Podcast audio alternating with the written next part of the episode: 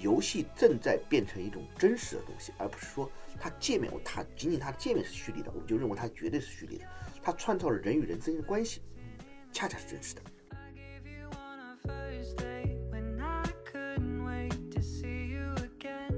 游戏为什么重要？恰恰是因为它是打破我们原来一种关系去构建对象和人之间关系的这种方式的一种可能性。游戏可以以另外一种完全不同于现实世界的方式构成人与物的关系。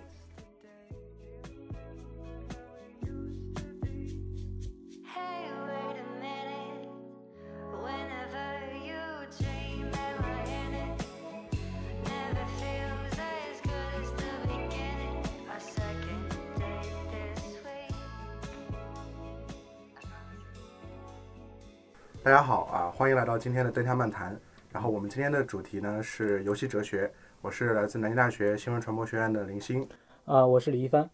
然后呢，今天我们特别有幸请到了南京大学哲学系教授啊蓝江老师大家好，啊，跟我们来一起聊一聊游戏哲学。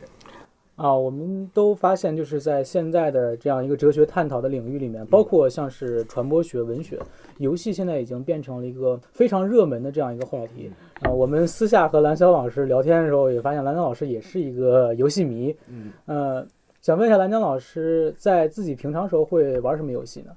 我我原来玩的游戏挺多的，比如像你说《三国志》也玩过，然后那个足球那个冠军足球经理也玩过。啊，对我我不喜欢玩那个非法那个系列，就是直接指着球队在场上，那个太刺激了。然后有时候控制十一人不好控制，但我喜欢玩足球经理，就比如说买买人呐、或者说组织球队、组织阵型啊、上场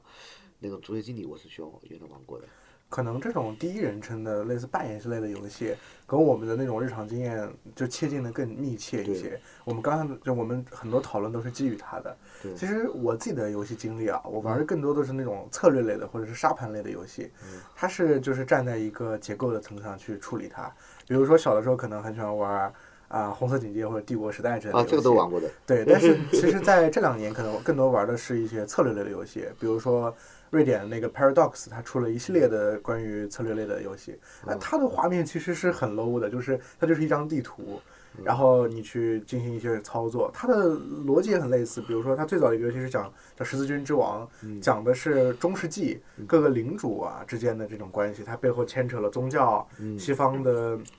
这种领主制啊等等。才艺制等等，那可能他后来就变成了一个欧陆风云，讲的可能是民族国家的兴起，然后一直到这个呃革命时代啊。那然后呢，他又开始比如说讲这个殖民时代的一款一款游戏，然后他又去做了一个讲一战二战的那样一个游戏，啊、也是这种沙盘式的军这地图式的。最后他做了一个探索，就是叫群星，就是二零二二零零年这个人类开始探索宇宙。啊，然后如何在星际之间处理这样一种，但是我觉得它就是一个复刻嘛，就是一个一个层次的嵌套嘛。它处理的其实是呃一个人去扮演，也许他你你处理的是一个领袖，你扮演的是一个中世纪家族中的一个成员，嗯，但是你也许就是在你在这个人死之后扮演是他的子女啊，或者是等等。但在这样一种情况下，其实还是触及不到那个人，就是你只是那个那个人，只是你你进入这个世界的一种钥匙。进去之后，你处理的其实是对于整个世界的一个操控，你的这个最起码是你这个势力或者是你的国家的操控。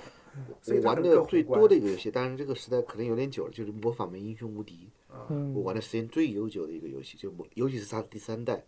就是其实其实类似的，就是一个家族，这样就指挥要发展城镇、经济、捡矿、采各个矿石，然后去指挥军队，然后去外面去探索探索地图，发现敌对势力，然后跟他去征伐，然后把整个地地图给打下来。有些时候他会给你一些任务，去发现这个宝藏啊，你整个去，这是发现神器啊等等。啊，我和蓝老师恰相反，我特别喜欢玩非法，玩那个实况足球。呃，对，可能是觉得，我是觉得就是因为小时候想踢足球，一直又又于一些身体本身的状况的原因，跑不快、跳不高之类的，我就觉得啊，那我还是喜欢足球，那我就是在那个游戏上玩玩嘛，对吧？其实我去接触《刺客信条》也是一样，就是因为我小时候一直觉得啊，干一个刺客还是挺有意思的。当然，我跟我妈不是这么说的，我跟我妈说是，我跟我妈说是《刺客信条》里面很真实的模拟了佛罗伦萨、罗马，我在这里要学习我的地理知识。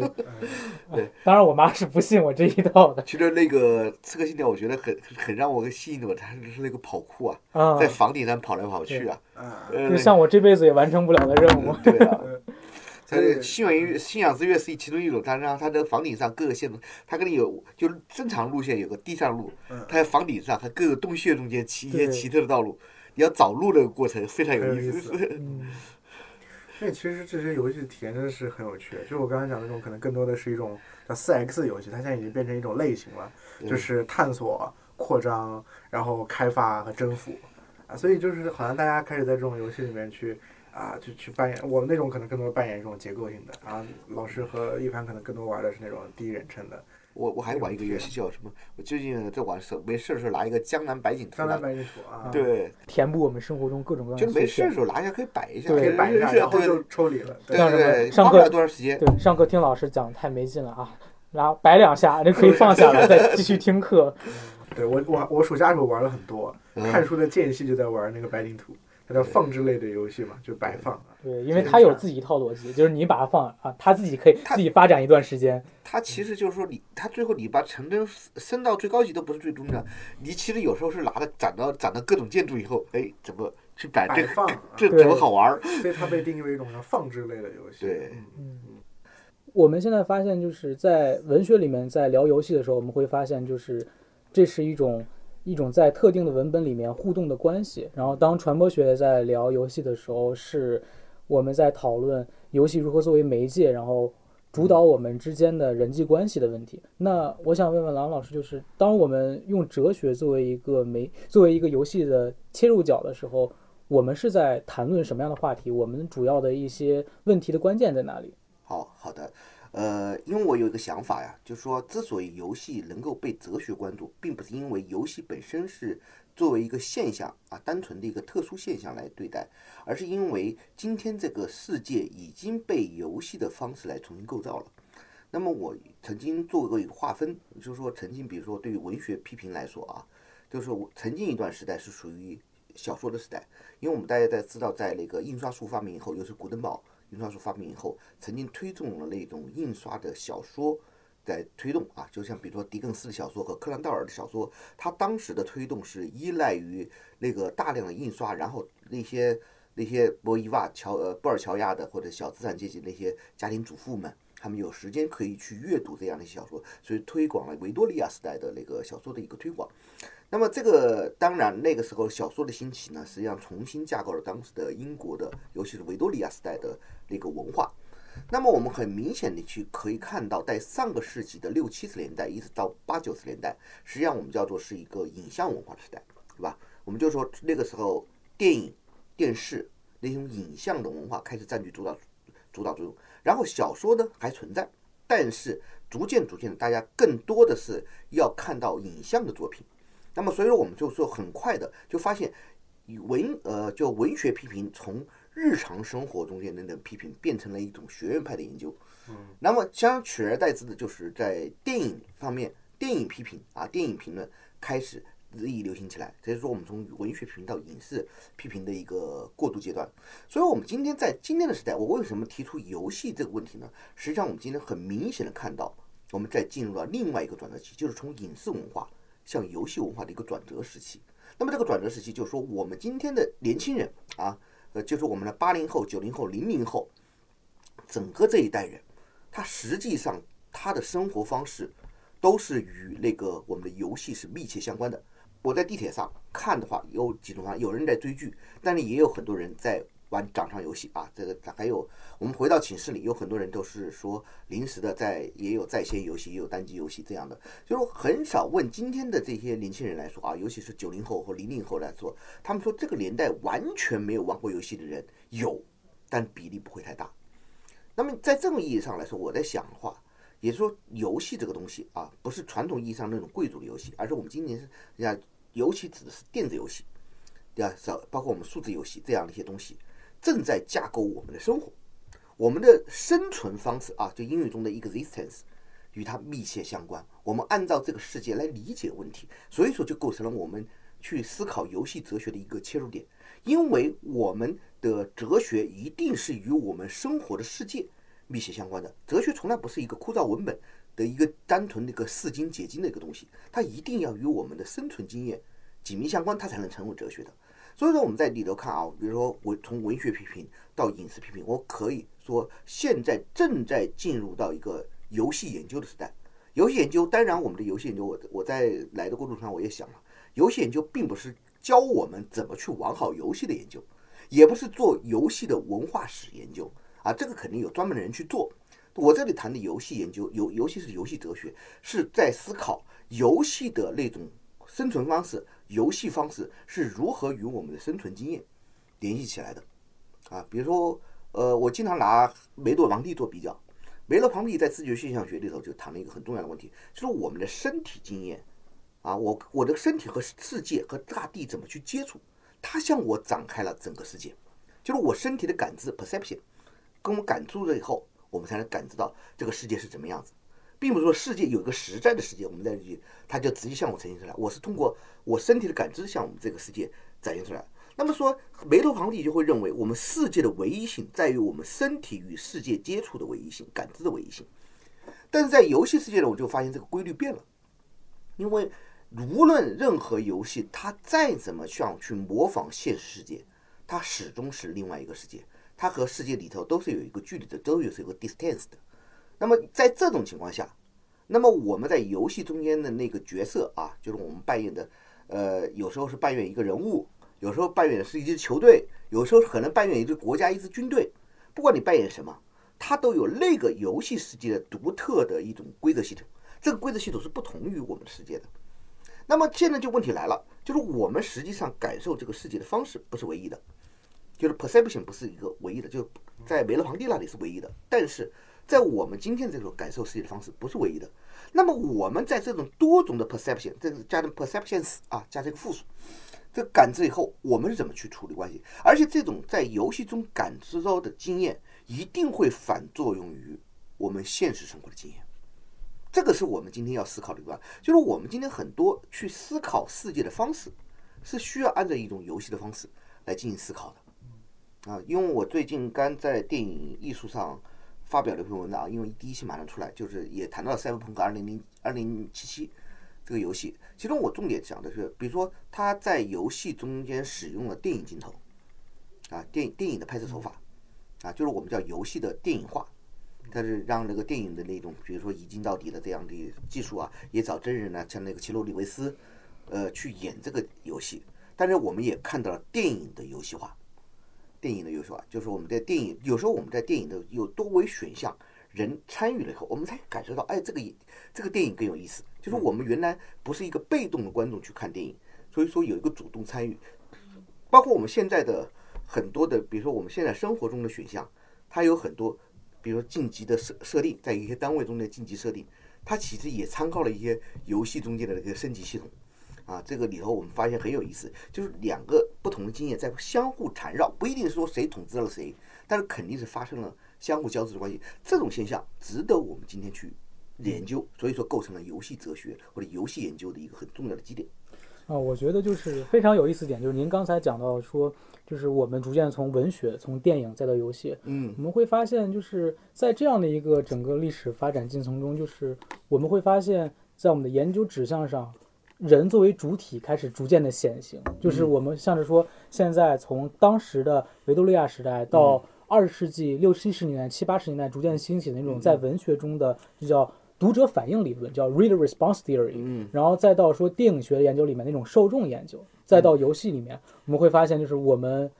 越来越多的研究开始集中于就是我们主体如何在一种现象的角度和这种游戏和我们这种虚拟世界，然后进行接触。那您会觉得是说这种游戏研究是现在越来越建基于一种对于主体的研究，而不是说对于这种游戏是怎么架构这种结构研究吗？就是我们现在是有一种像主体。更转向、更偏向那种那样的一种研究旨趣吗？呃，因为我在哲学上看的主体从来不是独立的主体，任何主体不会独立于它的对象存在。那么这种情况下，就是说我们在谈主体的时候，因为我们谈你是外国学院，我们应该跟你了解，它原来我们就叫又几种叫接受接受理论，嗯，药师的接受理论，就是说他以后看着读者的反应，因为当时的很多作家会会做这样，比如说小说先在报纸上登一段，看读者什么反应批评以后。他会按照读者的反应来进行写后面的呃章节。很多当时的一那个维多利亚时代的作家是这么干的。嗯，那么但是这里头读者能够参与的成分很很少，而且不是所有的读者的意见都能够被那个作者所采纳。啊，这个当然是就是说这个主体性是比较。那么这里实际上有两个主体性啊，一个是作者的主体性，一个是读者的主主体性。那么读者和主呃作者的主体性之间交流是非常偶然，也非常有限的。啊，那么这个当然我们后来就必须要发展到电影和电视时代，尤其在电视时代，电视时代是已经开始关注到这种互动的互动性，是吧？比如我们后来一些互动性的娱乐节目，像原来《非诚勿扰》啊，或者《快乐大本营》啊这样的节目，它很重怎么去加强和观众的一种互动，或者叫伪互动。啊，当时就有很多人叫电视上波尔迪克，他们就研究那个伪造的笑声。嗯，呃，在节目上就有一些小定期的就放成笑声，它好像带动那个电视机前的观众来进行互动，但是实际上作为观众主体和电视节目的设计主体之间还是相互分离的，没有真正意义上的交流。那么现在就是到了游戏时代啊，就跟你刚才说的这个问题，就是游戏时代实际上也有两个主体，对吧？一个是游戏设计者的主体，任何一个游戏都有设计者，他要达到一个什么样的目的？那么在另外一个就是游戏玩家的主体。那么我们可以看到啊，就是原来在无论在小说时代，那个像比如说药师他们再怎么提接受理论，那么作者位置还是很高的。因为我我在讲上课也讲过，罗兰巴特虽然说作者死了，但是很多时候仍然是作作品，我们仍然是看着作者的，不管评论家怎么去说，但是作品还仍然看着作者的，作者的主体仍然是高于读者主体的。电影也是一样，我们现在比如说谈论一个电影，往往只会谈这个是谁谁谁的电影，贾樟柯的电影，张艺谋的电影，是吧？不会说哪个观众看的电影。但是我们在游戏时代是可能，我们不会说这个游戏是谁的游戏，啊，可以说是哪个公司，比如育碧的游戏，或者是那个就那个那个那个波兰公司，我觉得它的名字很长，就那个那个赛博朋克二零七那个公司，这个波兰公司啊，我们会说这是这个公司的就就有那个游戏，但是我们会说我玩的怎么样，玩家这个时候玩家主体的主体价值突然被呈现出来了。但是这种主体，我们必须，我刚才为什么说不能独立来看呢？这种主体永远是在游戏中的主体，他在游戏中才表现出来主体。但是我们为什么对游戏这么感兴趣？恰恰是这个游戏中的主体，让这个游戏玩家体会到自己的那种主体性，能够感觉这个周围的一切是通过我的决定来发生的，产生了一系列后果，而不是说在电我们看电影的时候，那个结局跟我没关系啊。他的他的情节都设定好了的，导演已经剪辑好了，那个剪贴蒙太奇都已经做好了，我们就等着那个结果。我知道那个主主角肯定不会死，我们知道那个主角光环，但是在游戏中我们没有这个主角光环的，我们是随时会死的。虽然我们可以重来，但是一是可能会死掉的啊。这个我们就是玩家在里头的主动性增加了，所以说我们不能抽象的去谈这个主体的问题啊。所以就是在这个里里头也有一个问题啊。就是我们刚才讲有两个世界，游戏的世界和真实世界，恰恰是我们在游戏世界的那个主体性表表面上看着增加，实际上在现实中的主体性没有呈现出来。就是我们一旦退出了这个游戏，这个主体性是消失的。啊，老师，我还关注到一个问题，就是嗯说我们刚才谈论到。我们现在正在一个影像时代向游戏时代过渡的这样一个阶段。嗯那刚才老师也谈到了一个现象，比如说游戏的电影化，我们可以在游戏制作中加入到真人拍摄和动作捕捉的部分。对那我们还同样有一个就是电影的游戏化，就像您刚才说的，对，之前黑镜出过一个嗯电影，就是那个潘达斯奈基。潘纳斯奈基，但是对它就是我会发现一个问题，就是我们呈现这个玩家的主体的时候，嗯我们其实要求的是更高的一种包裹性，就是我在那个游戏的世界中有一种更强的代入感，我可以抽离我的暂时的这个世界。嗯但是往往现在的这个技术啊，包括老师说，已经体现不出那个是谁在制作了，因为它需要大量的人去制作这个游戏。但这种包裹感似乎还是不够强。比如说聚焦在那个那个黑镜那个电影上，它更多的还是呈现为一种选择，它在每一个节点只能是一选二这样的一个状态。嗯所以嗯，到后面大家会说啊，我重复了太多遍那个片段，嗯太多遍那个镜头，以至于失真了。所以说。就是我们如何解决这种现在技术可能还达不到大家已经对游戏有那么高的要求的这样一个阶段。嗯我是觉得就是这个问题挺有意思，因为就这个就是有关观众和这种真实性的这种呃，它之间的这种张力，其实在戏剧研究中已经就是研究的很深刻，然后非常有名的一个理论，就是那个布莱希特的那个对监离的效果。对，就他会认为是观众恰恰认识到我不是属于这个剧中的人，然后我才能真正的感觉到嗯啊、这个剧的魅力所在。嗯所以我觉得可能在玩游戏的时候，我们恰恰是要认识到这个主体不是我的主体，这是一个游戏的主体，我们才能和它真正的产生一种连接。嗯然后，如果我们真正的把一个赛博现实和中和和我们现实中的一个现实完全对接起来，我们反而可能失去了游戏的意义。呃，但是像这个今天那个布莱希特这个理论，其实在游戏中可能会遭到很大的挑战。我觉得，因为布莱希特这个理论对越懂，因为我们在欣赏电影或欣赏戏剧的时候，都是需要这种 distance 的，都是要这个距离的。但是我们在游戏的时候，其实很难。比如说我的这个塑造，其实有一个很重要的被，尤其是在连线游戏中间，有一个很大的问题，我在里头产生了一个很重要的社会关系，这个关系是真实的。就是我们在谈我们真实世界的时候，不一定我们在这个肉身存在就一定是真实的，在游戏中也可能产生真实关系。就是我们在看那个《头号玩家》里头是，他们合作作战的几个伙伴是真实的社会关系，并不是虚假的。后来他们可以在虚现实中间再见面，是吧？所以在这个我们有时候就会产生一个问题，它是会反作用于这种的我们现实中的关系。我们在《头号玩家》也看到，那他后来结成那些伙伴，在现实中也具体的做到了帮那个主角去完成那个任务啊，就是克服了幺零幺公司的各种阻挠，是吧？那么我们反观，虽然当然我们现实中的这种社会关系当然不会这么强烈了，但是不可否认，就是我们如从社会学角度来讲，啊，因为我昨天才刚刚翻译完埃斯波西托的一篇文章，嗯，按说后来对埃斯波西托这个结论很不满意的一个问题是什么？他就认为那个我们进入了虚拟空间以后。就消除了社会性，它叫 socialability，它叫我们叫我翻译成社交性，它社交性就没有了。我觉得不对啊，就是我们即使隔离在一个房子里，但是实际上是有社交性的，只不过不是我们原来传统意义上的那种 socialability，是吧？他们是我们要用一种新的方式重建了那种社交性，但这个社交性不是虚假的，是真实的。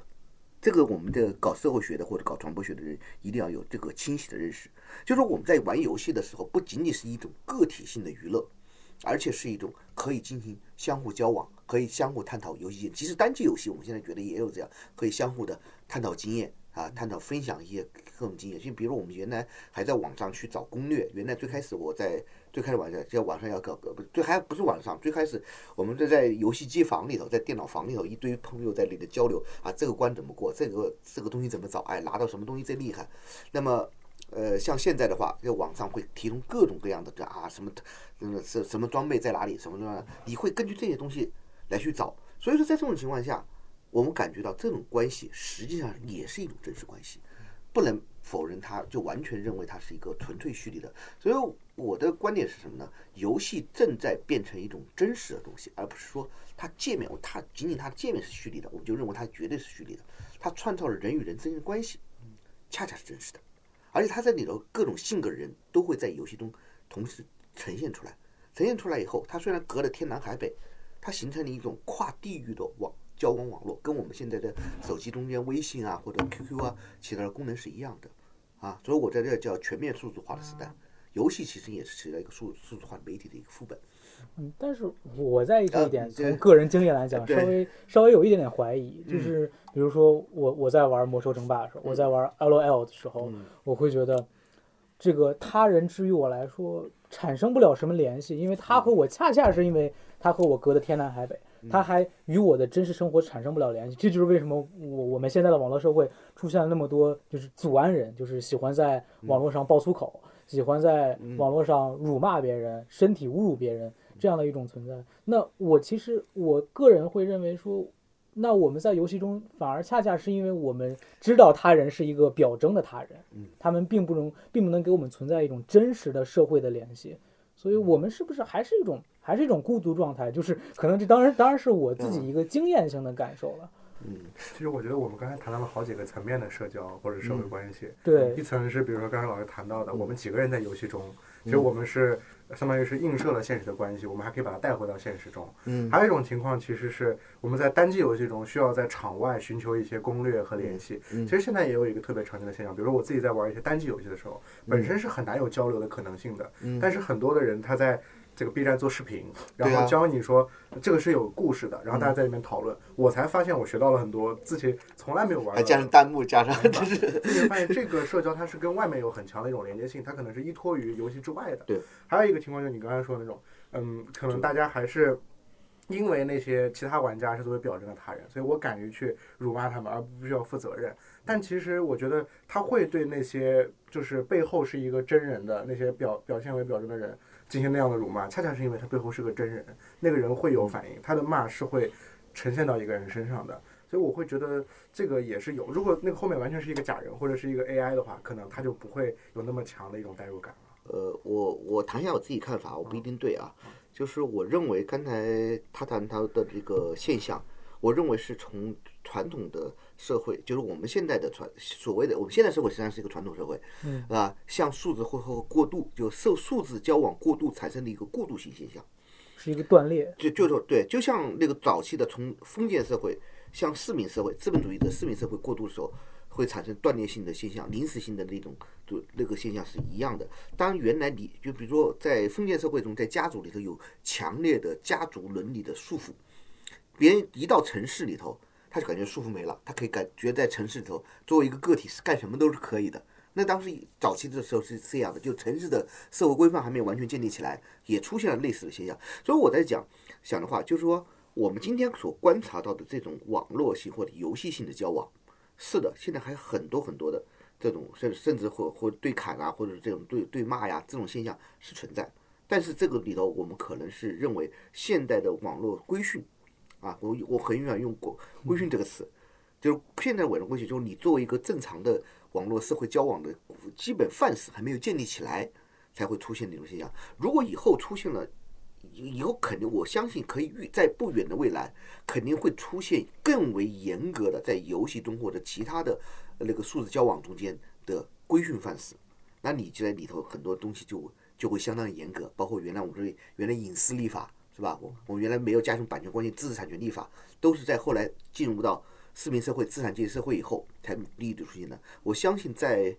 今天的话，比如说隐私的保护，网数字上的隐私保护，刚才你说的网络互相辱骂的现象，会通过各种各样新型的立法来解进行解决。但这个不是重要问题，重要的是什么呢？就是我们现在人与人之间的交往，不是说一定支配了我们现在的这个生活，它构成了一个平，就说既平行又相互关联的一种架构关系。我们人成为从一层单层的变成多层次的。其实我们在数字这不也不是一层次，是吧？我们在这个，比如说我在这个游戏玩，也在另外一个游戏玩，这里头也好像是两个不相干的世界。啊，我在玩 DOTA 的时候有一堆人，我在玩其他的，比如说我玩魔兽世界又是另外一堆人，但是我可以在里头进行交往，所以说我们就好像是多个界面同时交叉了，我仅仅是多个界面交叉的一个节点而已。我以后会出现这种情况，我在我在想啊，我刚才强调了，我不一定想法不一定对，那那这样的话，您既然说我们以后会实行一种在互联网上的这种新型的规训，那这个规训反而会比社会规训要简单的多。对，就刚才他讲了，我们以后不仅仅会跟真人交往，也有可能跟人工智能交往。你你刚才说的说辱骂他没有反应，以后这个问题可能也会被解决，他会做出反应，他反应以后，比如说举报啊，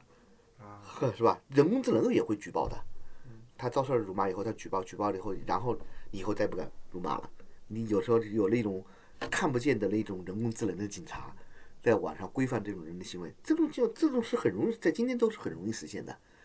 那么这种情况，我们就不断不断的就约束我们人的行人的行为。所以我们现在一，其实我更关注的是另外一个东西，就是如果在这种未来实现规训以后，如何逃逸的问题。对，因为这个 逃逸是非常困难的。就是我们在现实世界，比如说啊、我我闯红灯了，或者我啊、横穿马路了，可能警察看不见我，因为我是一个自由行动的主体，嗯。而且要在现实世界中捕捉我，嗯。用摄像头什么，我可以都可以找到死角。但是如果说我在一个数数字平台上，嗯那这样的监控是无处不在的，因为只要我在上面留下我的一个数字足迹，我就肯定可以被捕捉到。就是这个算法，它并不把我当成一个就是具有实体的个人看，它只是我只是一个上面的一个数据流。那可能就在游戏中体现，就是我永远也没有办法就是打破这个游戏的一个运行的逻辑线，除非我退出游戏。对啊，就是就只要在游戏中间，它这个就一定有管理者。所有的游戏，它除了开发者以外，一定有它的那个 governor，看不见的 governor。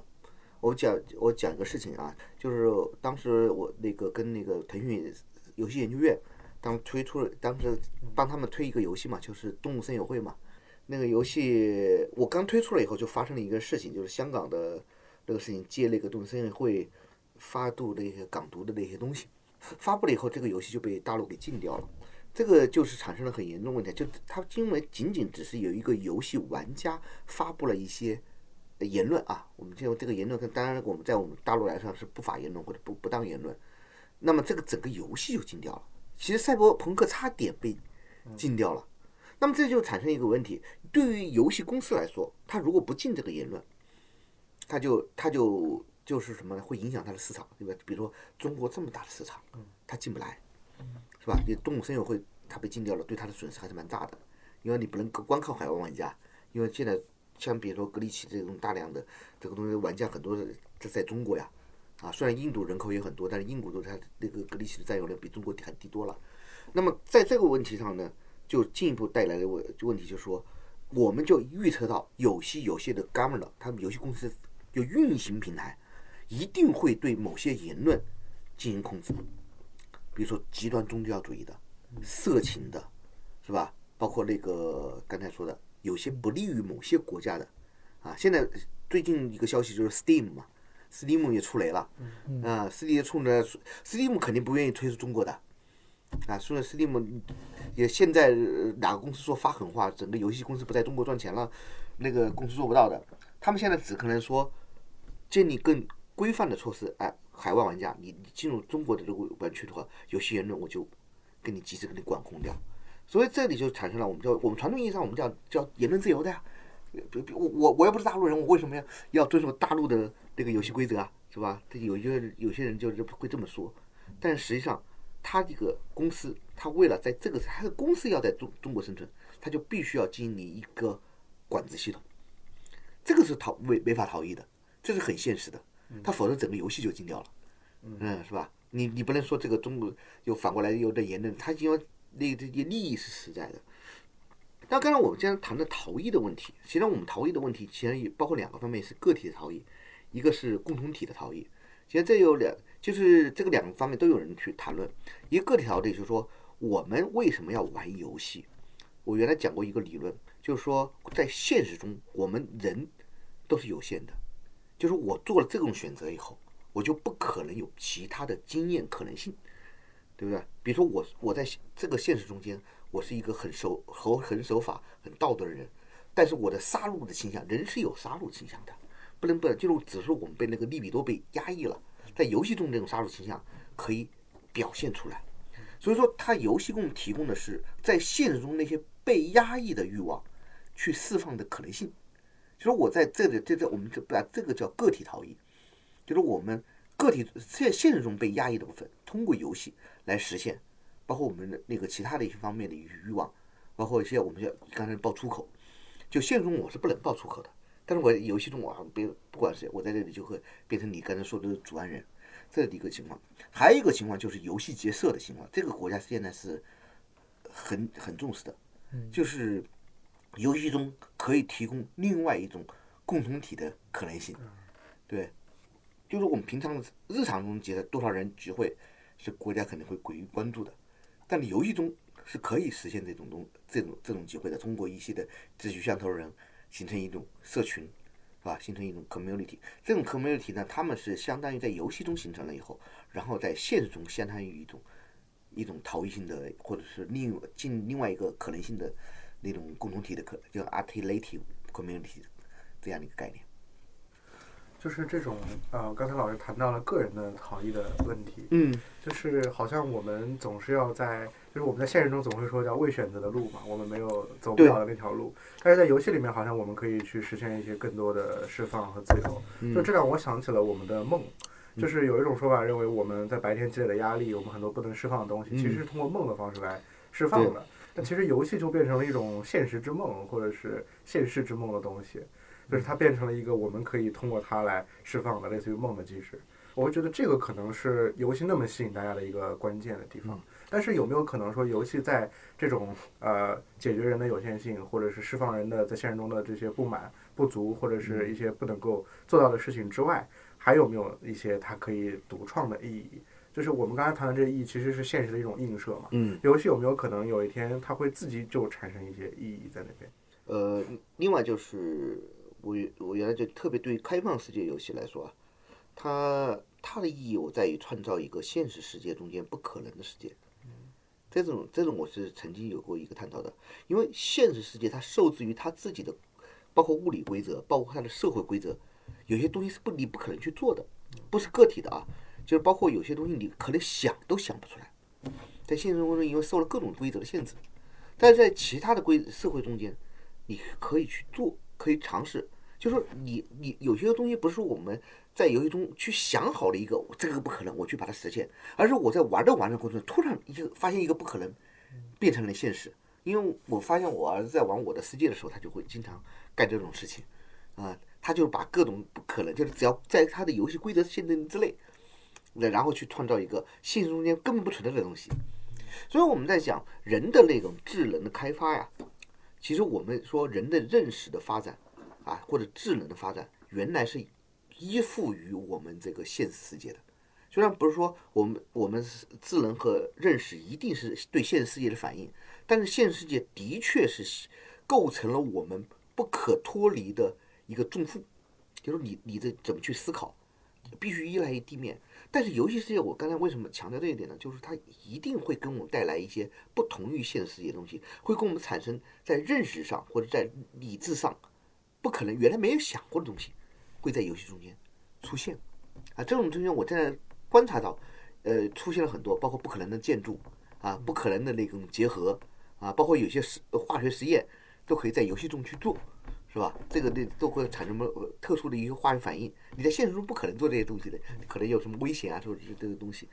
所以这个我们在讲，这个游戏帮助我们去弥，不仅仅是弥补的问题，而且它还在创造一种新的 impossible 这个问题。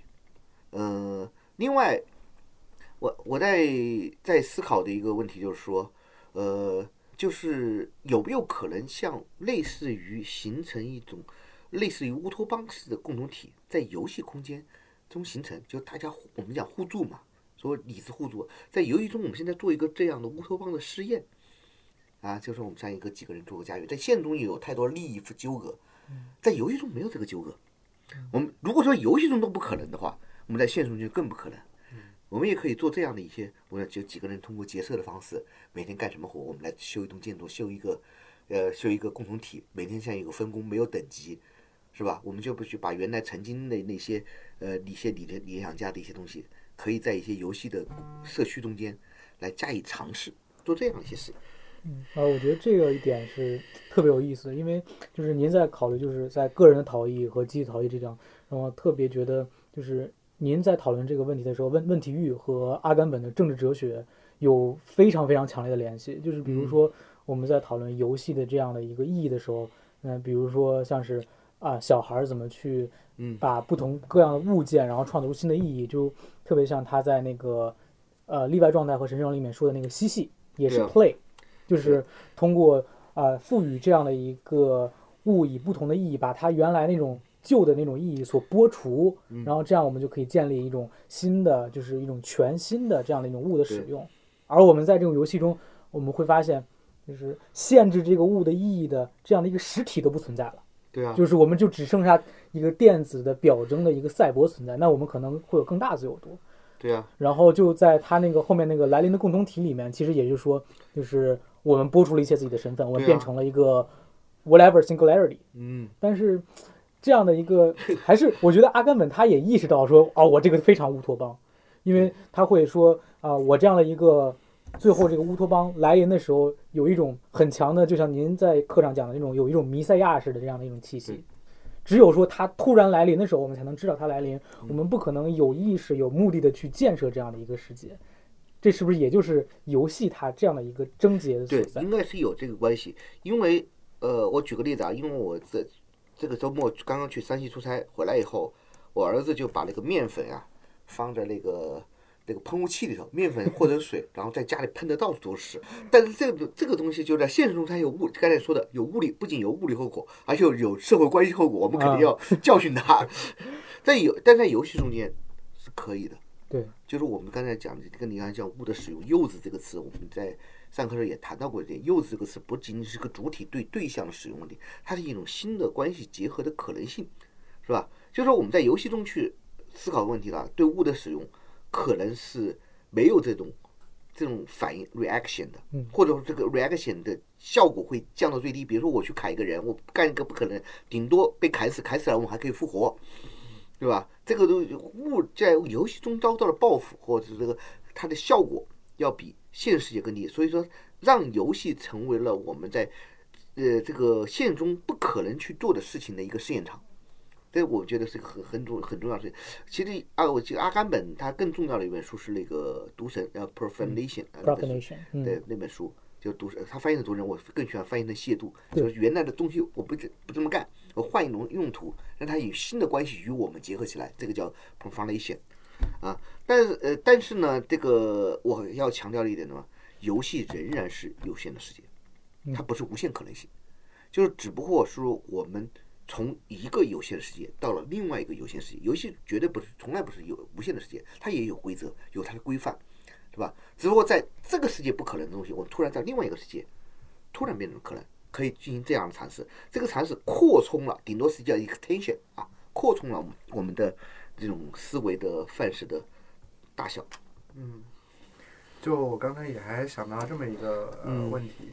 呃，就是我们对整个游戏的讨论，就是它与现实世界的关联啊，包括我们可以在它这边探究更多的可能性。但这个可能性就像刚才老师说的，就它也是基于一种有限的。对比如说，可能是因为他一开始设计我的世界的时候，他没有考虑到重力的问题，对啊，他把那些方块可以设置成在空中漂浮。后来他就说：“你这方块怎么不会掉下来呢？”他不是又设置了一些重力方块。嗯，所以你会发现在那个世界里，那个方块是可以选择有重力和无重力的，对啊，在现实中就不可能。但一开始有可能是程序员的一个疏忽，嗯，也就因为它是一种人为设置的东西，没有一个更高的上帝或者那上帝就是程序员。嗯那最后人们就发现说，这个这些犄角旮旯的东西，包括现在大家在二零七七里探索的东西，可能是连程序员自己都没有想到的东西。然后我们去发现了它。所以说这个这个这个有限世界，就是没有人对它有一个全局式的理解，对还是需要人们重新去开拓拓殖的，就像是我们对这个现实世界的那样一种认识一样。我觉得这个是比较有意思的。对，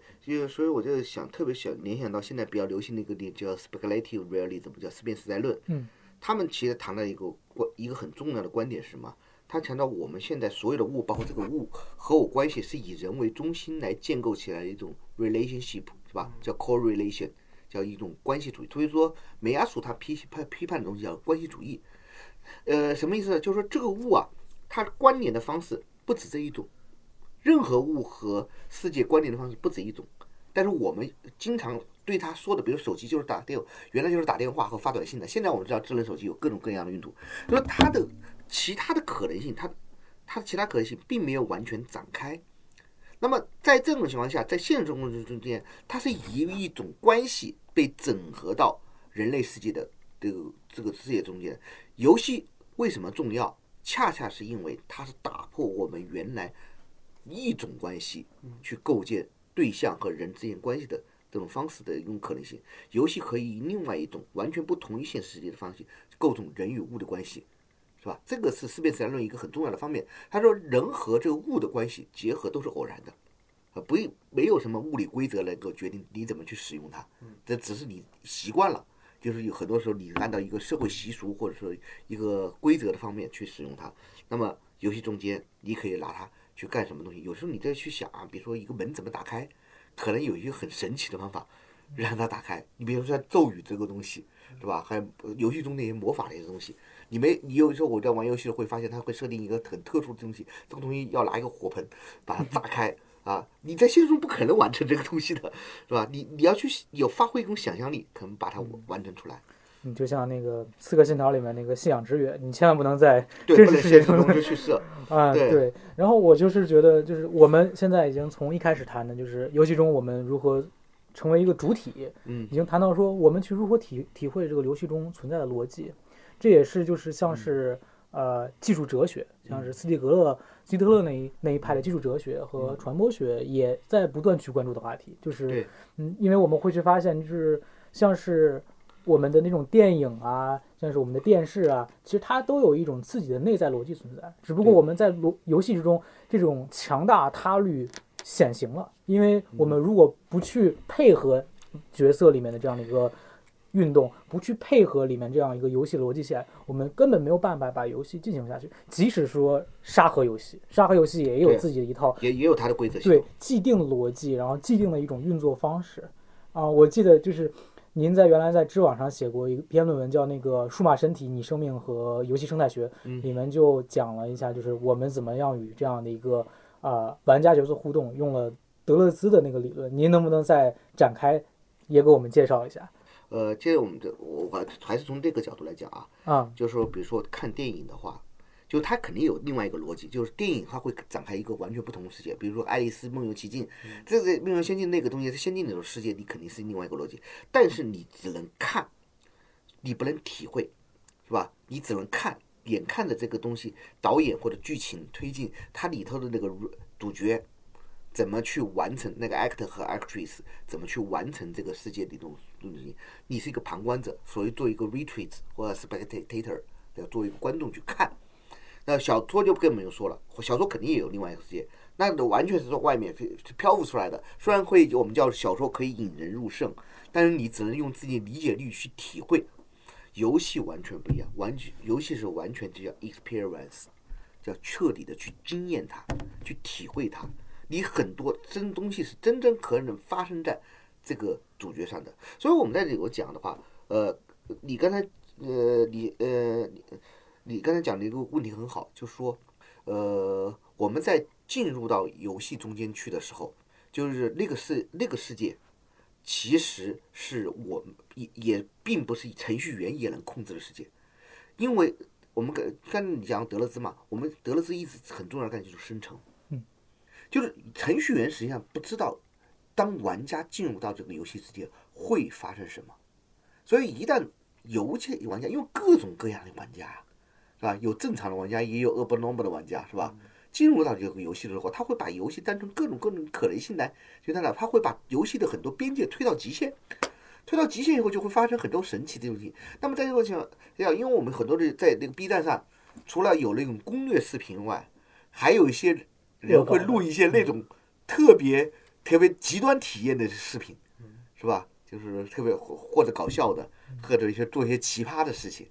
那么这录录出来以后，我们就可以充分体验到，在这些玩家里头生成了一个属于玩家自己个性的一种 experience，呃，一种特殊的体验。在这个情况下，这个游戏我们能说它仅仅是归于程序设计员吗？不能说，因为程序设计员根本没想到他的程游戏可以这样来玩。啊，在这个我们说游戏在观众观众的时候，电影时代我们不会发生这种事情。即使你写出最奇葩的影评，大家顶多把它看成一个影评，不会看的是电影本身的东西。但是游戏中间会看成，就是我们跟我们这种特殊的主体身份进入到世界中间，会生成一个不完全一样的 experience。有多少人进入以后，真的会生成多少一个 experience？这个当然就是说我们说一千个观众有一千个哈姆雷特。到今天的为止，我们的确确提到的每个玩家进入上面去。每个游戏经历绝对不是统一性的啊！我是觉得，就是刚才蓝老师提到说，在游戏里面寻找一种极端体验，就是在游戏中寻找寻找 bug，寻找那种漏洞，是一个特别有意思存在。因为我们从一个现实的物理世界里面是找不到任何漏洞的，找不到任何，因为我们一切的东西都是具有实在的、具有实感、具有物质性的。但游戏的这种表征世界，一旦我们说发现是什么啊，太多的数据汇集在一起，或者我们发现了一个程序员设计的一个漏洞的时候，我们就会发现我们在物理世界和赛博世界的颠转又一次被颠转了，因为我们发现我们生活的表征世界里面有漏洞出现了，那就发现这是一个可能是一个个体逃逸的空间。哎，所以说现在有一个艺术领域啊，有一个很特殊的艺术叫格里奇，啊，对，就是那个那个就是错位，就就是错位，数码错位产生的那种艺术，他们把各种数码产生错位，还故意追求这种错位，啊，对，这就是一种像是一种个体在另在更深层次的陶艺中寻找一种自己的这样的一种主体的这样的感受，我觉得是。对，我记得小时候玩过一个那个任天堂的游戏啊，哦，你们可能那个印象就红白游戏机有个游戏叫《三国志霸王大陆》，啊，那个游戏可能你们的你们可能没玩过，我在四三九九上玩过。呃是吧？我们都是红白游戏。那个游戏的时候，最开始卡带有个 bug，bug 就是有一个特殊 bug，就是有一个武将叫阿奎南，他在一个特殊情况下会变身，变身就会他的武力值，他他是完全是个 bug，会突然变成五都五百多，一正常下最高的才一百多，所以我们就。为了后来就是为了说追求这个 bug，哎，找到这个阿奎兰。阿奎兰其实在《三国演义》里根本就不知道他是谁，然后我就故意要变成这个阿奎兰，然后把变身把他收为旗下，然后五百多打人多爽啊，见一个灭一个，所以这就是一个典型的一个 glitch，，就是它实际上是程序编码的编码时候一个错误产生的，它是一个那个漏洞一个 bug，但是后来变成玩家很喜。乐道还有人专门去写功的，你怎么去找到这个阿奎兰？怎么把它收入麾下？怎么让它变身？那不变身的阿奎兰和变身的阿奎兰的差别很大很大。通过这种就是新的这样一种发现，嗯，哪怕是它是最初的一个错误，都可以让我们有很多的体验。对啊包括有的时候我们玩家自己也还在扮演一个就是那个程序员的角色，就是之前的游戏顶层设计者给了我们这样一种自由。比如说，我记得小时候玩这个光荣公司的这个《三国志》系列，曹操传还有个曹操传的，呃，它后面就是那个单机版的，就是每一一代一代的。对，就它很好玩，它第一年会出一个正常版的，第二年会出一个微体加强版，然后哦微体加强版是内置了那个作弊作弊，哎，这个作弊选项的，就是你自己可以设置更多的武将，设置更多的这个城池。我就觉得它很好玩，就是它是设置了一个鼓励玩家去作弊的机制，甚至是，比如说我现在在玩这个 Paradox 的这些策略类游戏，它有一个讲中世纪的那一方面的游戏，它也会有一个就是说你可以把你的那个中世纪领主自己来进行设置，你可以把它变得啊既强壮，然后又天才，然后当他被投入到那个完全基于历史的那个中世纪的世界之后，那个世界就被彻底改变了，就变成了另一种世界。当然，它的背景是一个古代的世界啊，你就会发现你自己可以搞出一个非常离谱的，比如说你可以在非洲的内陆生成一个汉族的领主，然后他会在非洲传传播一种道教的汉族文化，或者是犹太教的汉族文化。就会发现它变得非常的呃奇葩啊，那包括它里面也容纳了一些有意思的现象，就是我们现实生活中可能被作为一种传说的现象，比如说人可以长生不老，如何获得这种长生不老啊？那我就觉得这个很有意思。那包括他也会探讨说，当人长生不老之后，他活了四五百岁，他和那个那个游戏很强调家族，他和自己的家族都变得疏离，他不认识那个是他的孙子还是重孙子之后，他开始想说，我还要继续过下去吗？我是不是要自杀了？所以他探讨了一些我们现实生活中完全不可能触及的那个领域，但他好像又是基于一个貌似现实的那样一个环境，就这些东西让我也有很多的思考。我觉得，其实我们说玩家乐趣啊，永远不就是我们要正常打一遍游戏，在正常打一遍，你还想玩的话，就像非常规的打一遍游戏。我记得刚才我提了那个专荣公司曹操传嘛，我不知道大家知道，它有很多有灵产，就是叫叫做就是我们叫做同人产品，就是很多人把这个曹操传就利用他那个 mod。然后编出了什么刘备传或者是什么赵云传，他自己编故事情节了，每一关关卡都自己设计，呃，所以这这这种东西就是说，不仅仅是那个你刚才说的那种可以变成那种情况，就玩家甚至可以，就是说除了官方提供的作弊器以外，还有我们经常也会自己把它过成一个同人产品，啊，我记得还有一些，比如说早期早年那个街霸，啊，有很多同人产品就会把很多各种各样的人物，就别的游戏中的人物给做进去移，植过来，对，移植过来，这这个提了很大兴趣。其实我一直在想，哎，有没有可能我们有有有个人利用一下这个像《刺客信条》这种 mod 这个世界，啊、然后我们植入一个中国的背景，是吧？就因为它一直不生产中国的这种标准材料，我们有没有可能利用它这个把它的这个模板接过来，我们然后生产一些中国的建筑，以中讲一个中国的故事，但是我们这个能力不够。对，我是觉得就是，啊，其实《刺客信条》有一个中国版，就是那个横版的，但是横版那个感觉对完全和《刺客信条》没有关系。但是我觉得这个话题是很有意思的。就比如说我们在讨论说，就像刚才林先说的这样的一个啊，超越了自己本身的一个经验体验的东西，我觉得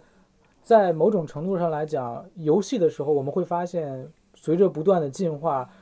游戏制造商会加入非常多的冗余。比如说啊，蓝老师和我都玩《刺客信条》，那我们可以看初代的那个阿泰尔那那个最早那一期，其实是完全的剧情驱动的，就是完全就是啊、杀杀杀杀杀杀到最后，然后结束了，就差不多结束了，你收收宝藏也就结束了。但是我们会到到 Ezio 那那一代那那三部作品里面，就会发现就是探索的这样的一个情节啊、大大增加了，直到后面的这个起源，然后再到奥德赛，我们会发现啊、育碧把整个的地图都给你删掉了。嗯就是说你我是完全在这里面探索，嗯，所以我即使是完成了我的主线任务、支线任务，我还可以说不断去逛风景啊，怎么怎么样，这就是可能是游戏这里面的冗余给我们创造了那更多的意义。个初代的时候，呃，初代的时候那个啊就是那个阿泰尔泰尔，他在三个城之间有很中间一个中间地带，嗯。那个中间地带我探索了很久了，那个那个地方它就是已经有一个雏形了，嗯，对，就是它还是要去创造一些让玩家觉得我自己还是能够有一种自主的空间的，我不是完全被剧情带走。对。就是我原来啊、呃一直特别喜欢玩《使命召唤》啊、嗯玩《战地》。啊，后来玩玩玩玩，他们剧情就觉得没有意思，因为它都是按照一个固定的线路走的走走走剧情。很简单的，对，你像那个奥德，你刚才讲的奥德赛，奥德赛有可能有两种，你先打路上那些那个城邦，嗯，或者是你驾船到东边去打那些海上的城邦，两条路线都可以，两条都可以走的，就你随便去，先到哪个岛都可以啊，但是等级要够。啊，那既然我们说到这里，我就想问问老师，就是有关游戏对于我们的意义是什么这样的一个问题。就是我们一般会做两种情况的区分，一种就是游戏的时空是否真实能影响我们的日常世界，这是一种，就是一个很实际的层面。第二个就是它游戏是不是真正代表了就是我们庸常生活和我们日常劳动的一种对立面。就是在这两个层面上，我们其实呃都没有达成一个共识。呃，首先我要，呃，我其实很反对一个日常观念，就是说游戏是一个玩物丧志，嗯这个是肯定是要批判的。为什么呢？就是有人说，哎呀，这个游戏这打打杀杀是很暴力啊。呃，所以，所以我听到这种话是很反感的。为什么？我们在小时候，比如我小时候看《射雕英雄传》，我父母就会跟我说，这个东西打打杀杀学坏了，这个男孩子会学坏的。后来，其实我后来觉得自己没有没有学坏。那那问题在什么呢？就是说，比如说早是电影和小说都出现这个阶段，有好小说，有坏的小说，有那种很庸俗的、很色情的小说。电影也是这样，也有很庸俗、很色情、很暴力的电影，也有很艺术的电影。游戏我相信以后也是这样。现在我们大家盯的都是那些啊打打杀把孩子教坏那种电影，呃那那游戏。但是我们也有可以当艺术品来对待的游戏，肯定会有这样的一个区别。所以游戏本身不是问题，呃，更更重要的问题就是刚才你说的那个问题，它对我们现实世界的一个影响。当然，你说它会不会改造我们的这个这个现在我们在体验的世界，这个还说还为时尚早，但以后肯肯定是有互动的，但不足以去颠覆我们现实这个生存的世界，啊，呃，我可能说以后随着那个 VR 眼镜。那个这个正在这个正在朝这个趋势发展，VR 眼镜迟早有一天会出现的，VR 游戏也会成为一个主流的，这个这个是以后的事情，呃，但至少在眼眼下这个情况下，它不可能改变的。但我更关注的是我们的这个 experience 的改变，就是我们的认识 knowledge 啊，呃，我们这法语的 connaissance 是吧？就是认识、经验、智能这些东西，肯定受影响游戏的影响是非常大的，因为你在游戏中间经验的任何知识和体验，一定会进入到这里来的。就说你的在现实中间的那个经验，不是你认识的唯一来源了。啊，你在游戏中间，你看我们在那个玩游戏，我记得我最开始玩三国《光荣三国志》的时候，我三国关于三国的知识是突飞猛进，有些很不出名的小人物我都知道，是吧？呃，哪个人物在什么时代出现的，他有什么样的关系？因为你在里头必须要了解。那今那个当时的那个十三个州，你那熟那非常熟练啊！你说益州在哪里啊？你玩过这个游戏就知道了，是吧？啊。然后这这些东西，我们像像我们这回去了山西，你就知道，这山西叫滨州，是吧？那这个这些东西，就是说，它一定会跟你形成一些知识，有些知识真知识，有些东西这假设我现在在玩那个《刺客信条》的那个就这英灵殿英灵殿，英灵殿里头，你包括打猎啊，这弓箭，弓箭的时候，它这回射的很很很巧妙的是，就是它弓箭是有抛物线的，嗯，就是你射近处的是直线，你直线瞄就行了。你在射高处的时候，你是要让一个抛物线的性的去射那个对象。啊，它射出来的，比如射一只鸟，你一定要按一个抛物线来去去射，你要比它高一点点才会这样。那那你就说这个经验你是在现实中你没有这个体验的，我们经验中没有这个用见识，我们在没有这个机会，没有这个机会，所以你在游戏中哎突然发现学到了。学到了啊，凭着射敌人你你得比他高一点，怎么样是啊？就你会知道冷兵器的瞄准绝对不是对准那个人。啊，他会掌握这一种高度，这就是一种在游戏中间才能获得的 experience。它会反作用于你的这个对世界的认识，但那么你的行为可能在现实中会有影响啊。比如我儿子他有一段时间玩了《我的世界》以后，他就看到树，现实中的树就想去砍，啊，呃，对对，呃，也包括我自己那个那那个有时候看到一些建筑啊。就玩《刺客信条》玩多了以后，就有一种想爬的欲望，就是自己知道自己爬不上去，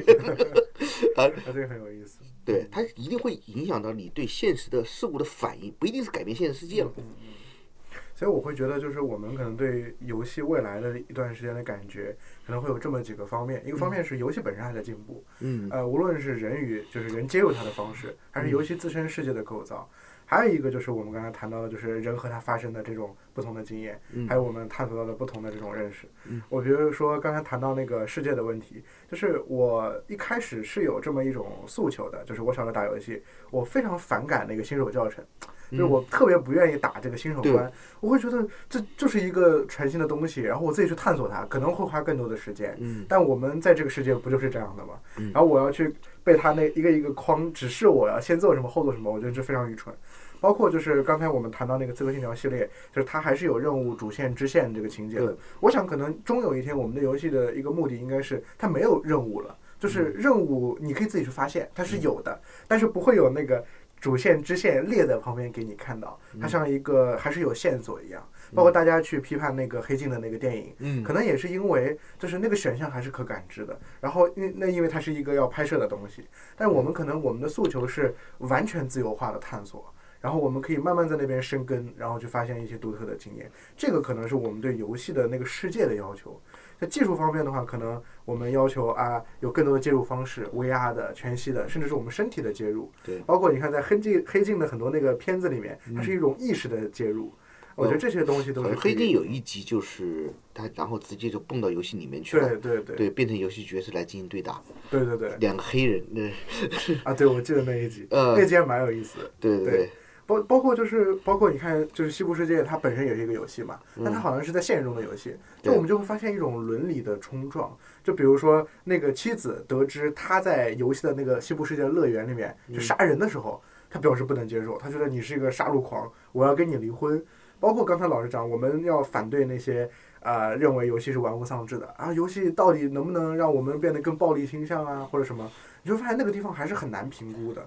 就是有的人会觉得你在游戏里能那样做，你在现实中好像也可以这样做，但我们玩人就会说那不会啊，呃，这个肯定是我把它分开的。但是有的时候好像我们又陷入了一种啊，就是那种呃边界模糊的那个状态。我倒是觉得，就是在我们去谈论就是游戏是不是会塑造我们的暴力倾向，其实现在啊更偏向于什么？更偏向于一个心理学研究，而并不是偏向于一个呃真正的一种媒介对人的影响研究。就比如说，呃，有一个反对的观点就认为说，为什么我们在现实生活中没有见到那么多暴力情况的出现呢？是因为啊，在游戏和电影中，所有的施加暴力的人最后都恶有恶报，呃，最后形成了这样一个闭环。当然，这也说的是有道理，但这也没有办法去真正去证实。但是我觉得，呃，做出说游戏一定会让人玩物丧志，一定会败坏社会风气这样的一个观点，其实它设定了一个非常明显的前提，就是说，呃，游戏一定会让对我们的生活产生影响，游戏一定是我们生活的一个复制品这样存在。但是我们恰恰会发现，我们在进入游戏的时候，我们很有明显的意识到，我们是一个玩家，我们不是一个角色的人，我们恰恰能体会到这样一个距离。这就是为什么有人会说你成瘾于互联网，是因为，呃，你和互联网已经没有距离了，你认为你的真实生活就是互联网生活，嗯，就是那种感觉。所以我觉得林鑫他说的那种，呃，他理想中的这样的一种游戏环境，就特别像就是说海德格尔那种，我被抛到了这个世界里面，啊，我的意义需要我自己来找寻，我需要和周围的一切的世界建立联系，这是他想象的一个游戏。但是当然我们也会说，呃，这个游戏现在也也有很明显区分。我如果是我做区分的话，就有一个是我是操控结构的游戏，还是我是操控主体的游戏。就比如说像是 RPG，像是 FPS 那种游戏，就是我操控主体，然后我我打枪，然后我按这个逻辑线走。那一个结构游戏就是我站在一个上帝视角，我来操控这个结构。但是我们永远不会出现两把两种结合到一起的游戏，因为这个结合是完全没有办法构成的。所以这也是一个非常有意思的观点，就是我们可以去在这里面去逐渐的去发现，就是我们完全不可能说，啊、我们既要既要结构又要主体，那我们终将陷入一个自相矛盾的过程之中。对，其实我后来观察的一个现象啊，就是说刚才他你们俩说的问题很重要的就是我们回到现实世界，呃，其实绝大多数人是不会出问题的。嗯嗯其实我后来就觉得你，实际上我们回到现实世界之后，很瞬间的就会把自己当成一个现实世界规则下的一个 role，、一个角色来对待。在他你是你马上意识到自己是进入到一个新的 identity 里头，所以我我就会发现一个很有意思的问题，就是说极只有极少人人会搞这个身份的一个混乱，嗯就是说在游戏中有一个 identity，在我们现实中间有个这件事情，然后这个身份会串起来，但偶尔会有个模糊边界，但是在绝大多数时候是分得清的。分得清的。分得清。那么那个说说成立游戏啊，或者不能自拔的日本人，其实在心理学上也是少数的变态案例，是吧？这个我们说就是它不是一个常规案例，所以我就会发现一个很有意思的现象，就是我们现实中的人实际上已经被角色化了，就类似一个游戏，就是你在玩任何游戏的，你必须要，呃，就像一个游戏到另外一个游戏，你必须要赛车游戏就是赛车游戏的规则，啊，你觉得 RPG 游戏就是 RPG 游戏的规则，战略游戏就是战略游戏的规则，你分得很清。你进出干什么嘛？你不会以 RPG 为规那个那个规则来玩对打游戏，对不对？你一定会分得很清。那么就是说，我们现现实人中一旦回到现实的，我们也会意识到，我现在马上回来了，我现在披的是一个现实中人的一个 identity，等下回来，就是说我们现在就像一个原来我有一个那个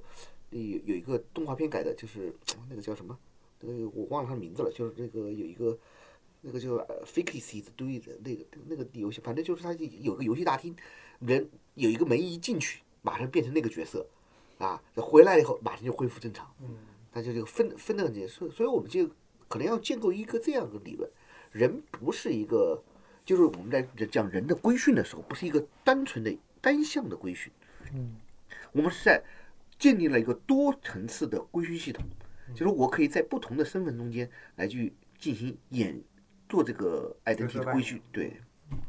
我觉得这是很有意思，就是有一个点，就是刚才郎老师觉得，我觉得说的非常重要，就是我们的个体身份是很有意识的，但是我们会发现，我们在互联网之中，互联网游戏之中，真正被投射的是我们的一种情绪，一种共情。就像说啊、在呃打那个 L O L 时候，我们会发现说啊。嗯，哪一个战队为国争光啊、就我们会把一种民族主义的情绪投射到这个文对民投射到这个游戏之中，但我们不会把我们的个体放进放进去，对这反而是啊、一个很有意思的区隔。当然，我们当然可以把它认作为是一种亚文化的共同体的逃逸，但是我们会发现这种逃逸仅仅是一种共情的逃逸，仅仅是一种主观情感的投射，是一种身份的认同，而不是真正一个身份的融合。就是你你扮演这个身份的时候，去体会这种身份下所带的这个新的经验而已。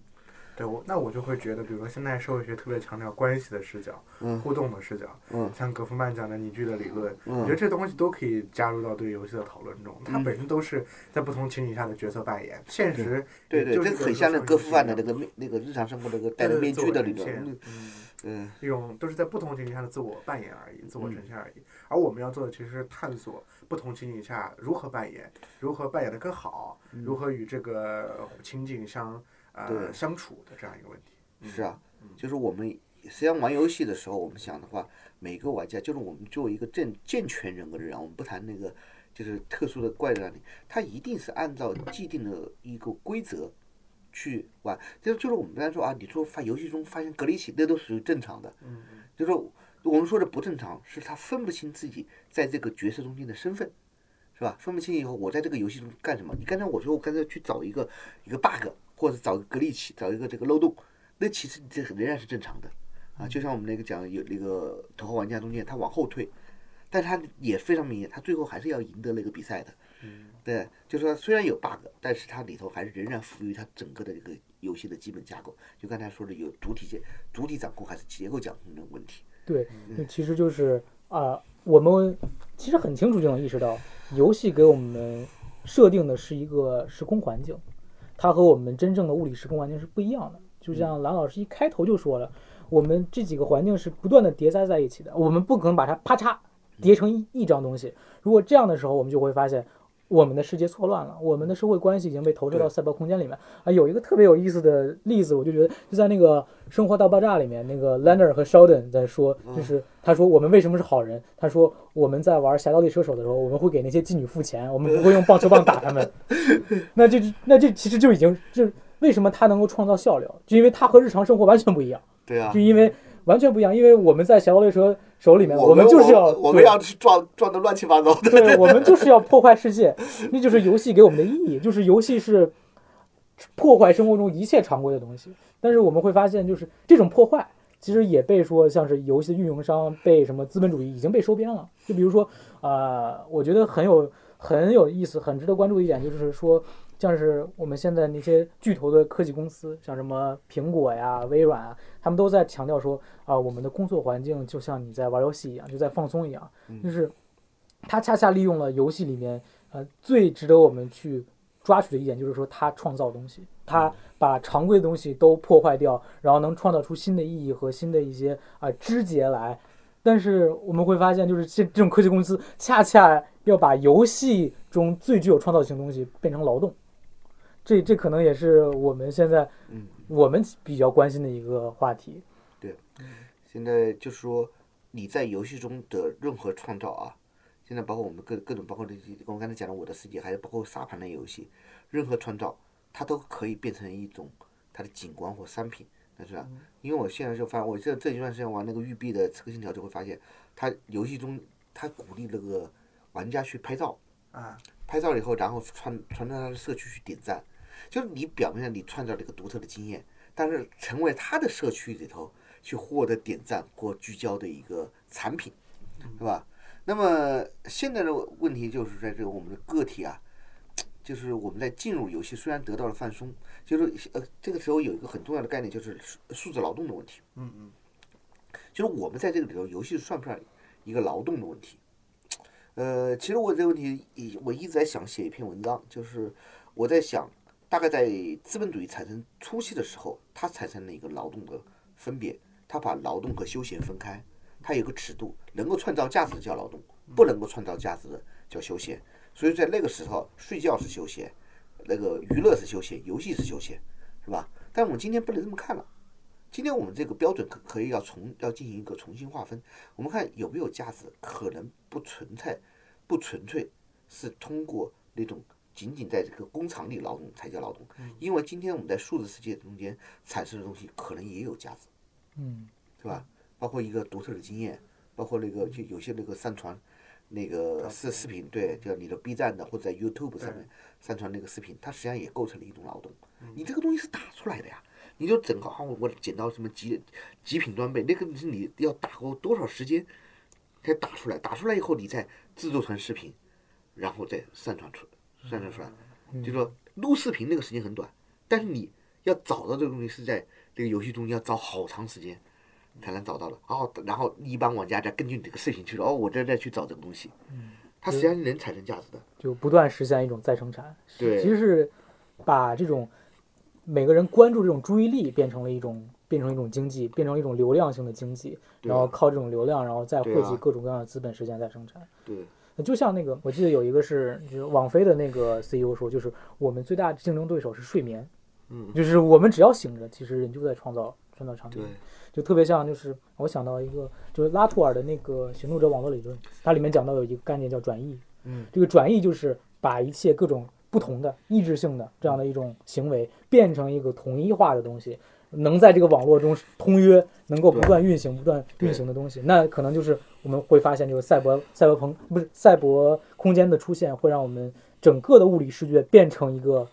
整个被转移到那个虚拟的空间之中。我们也就经常讲这种还原，它因为它就是我们就是物啊，我后来在讲它有一个概念叫理论叫 hybrid，就是它是一个 hybrid 的那个这叫做合成体嘛，对，就是这个物体可能是本身是不可还原的，它不在这个界面上，它要变，你刚才说转移，它这个经过转移以后 translation 嘛，它就转移就 translation 这个词，它是变不是变成了物本身，而是变成一个拟对象，可以叫 quasi object，或者叫 hybrid，就是那个一个混合体，它是以那个 hybrid 的身份去参与到那个 ANT 里头，就是说社会行动网络中间去的，而不是以这个物本身参与进去的。游戏实际上数字，我现在就是关注数字的时候，其实数码的话，我们每个人都变成了一个数码，是一个数据包，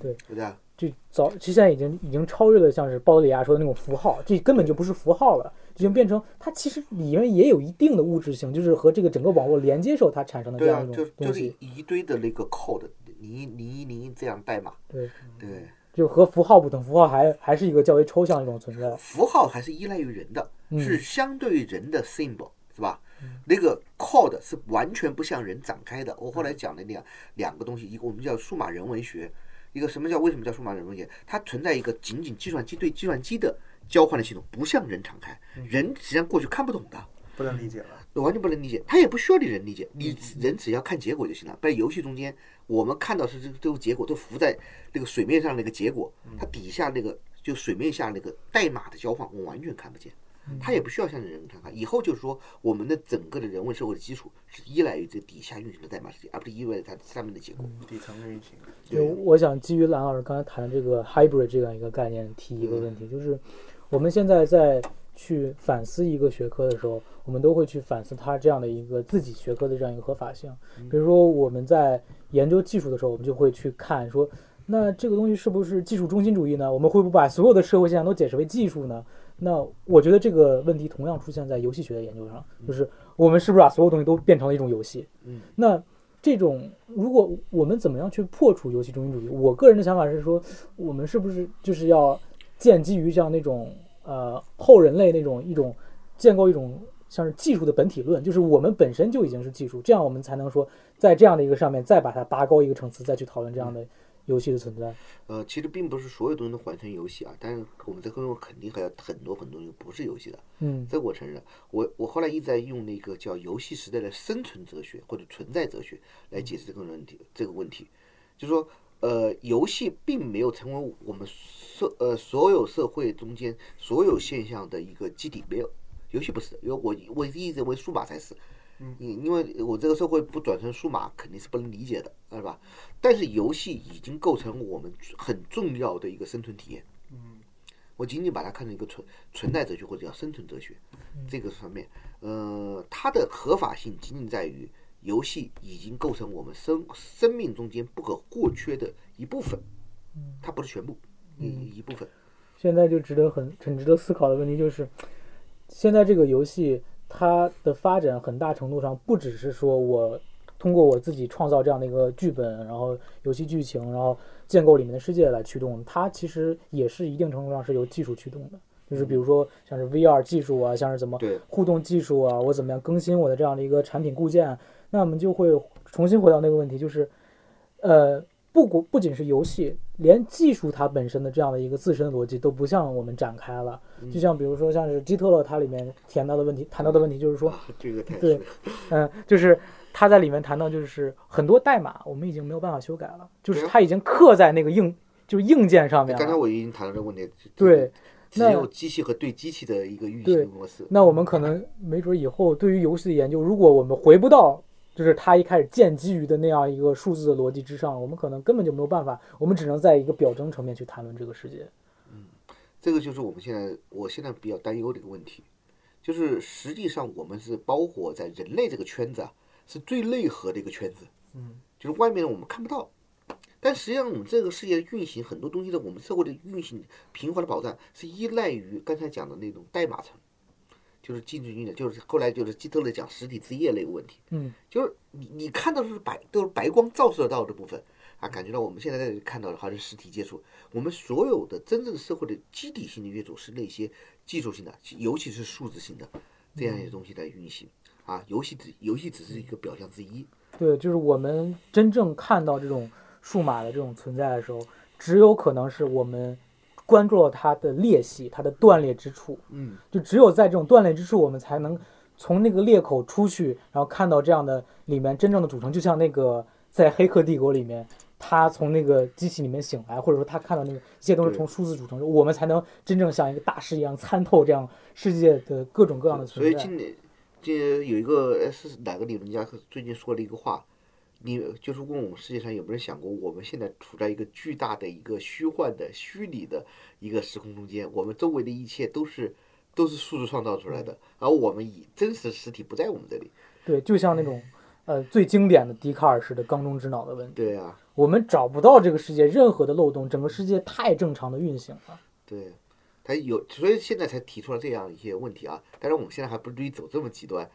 对，我们想，但是我们也的确面临这个情况。我们现在的所有的世界是依赖于这种严重依赖于啊，不是一般的依赖于依赖于技术和数码城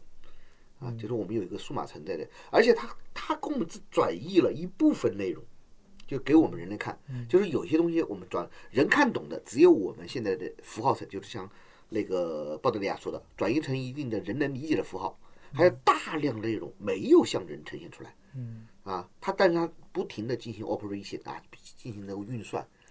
啊，没有停歇过，是吧？而且这个趋势会越演越烈。但是比较可怕就是我们现在已经出色的把这种符号完全纳入我们的日常生活中了。即使我们把游戏关上，我们还是脑子里还是对被印上了深刻的这种游戏的烙印。嗯，就像鲍德利亚当时讲讲了一个很很有意思的例子，比如说我们在打打仗啊，比如说我们现在假设打台湾啊，但这个有点挑衅性，但是实际上我可以这么来说，我们打台湾已经被演在游戏层面上被演练过无数次了。对，就像纽约已经被无数个游戏炸过了，来回的炸。对，在那个军方，就是在军方层面上，嗯包括打台湾、台跟美国如果干预啊，日本也加入了后，我结果是什么？这个事情在比游戏演出来。虽然现实中的台海战争还没发生，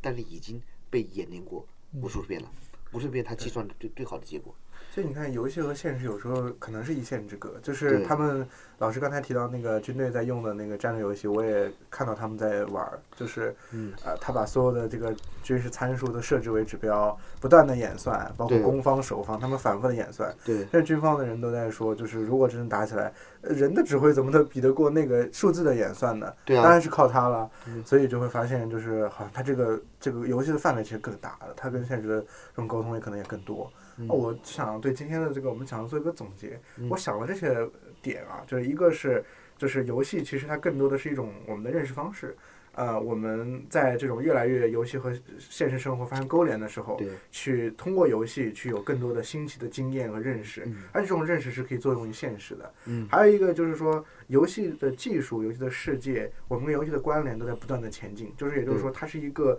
可能性的富矿，我们可以从它那个地方发掘更多的东西。对但是我们发现这种可能性或者这种这种这种表征的汇集，它其实是浮在一个我们无法认识的，或者是越来越看不清楚的这样一个数据或者是数码之上的。而这个东西才是我们这个时代越来越重要的一个问题，就是数据成为了一种底层架构。嗯啊、那那我们就是说，如何理解这种架构，可能是我们未来更要面对的一个问题，而这已经超出了游戏的范围。对还有一个就是说，我们如何评估这个游戏？呃，我们在游戏世界里面很开心，但是我们所做的一切的行为，在现实中发生了一个重要的关联，就是劳动的问题。嗯如何去重新去评估呃休闲与劳动的边界？呃，嗯这个是当然是可能是传播政治经济学或者是传播学特别关注的问题 啊、我们如何去评估我们的数字劳动？是不是就像他们有的人说的一样？呃，以前是除了睡眠以外，我们都在劳动，好像现在变得是睡眠也在劳动啊、好像这个东西我们是需要再去厘定它，好像这个概念都已经发生了游移。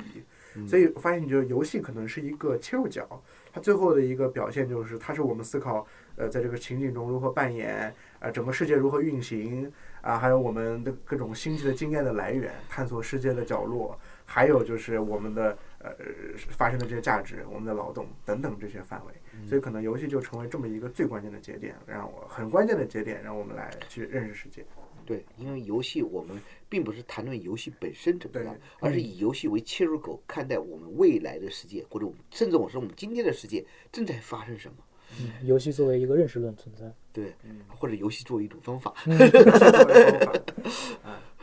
那我们今天差不多就是这些了。嗯，好啊，好，非常谢谢蓝老师。好，谢谢大家。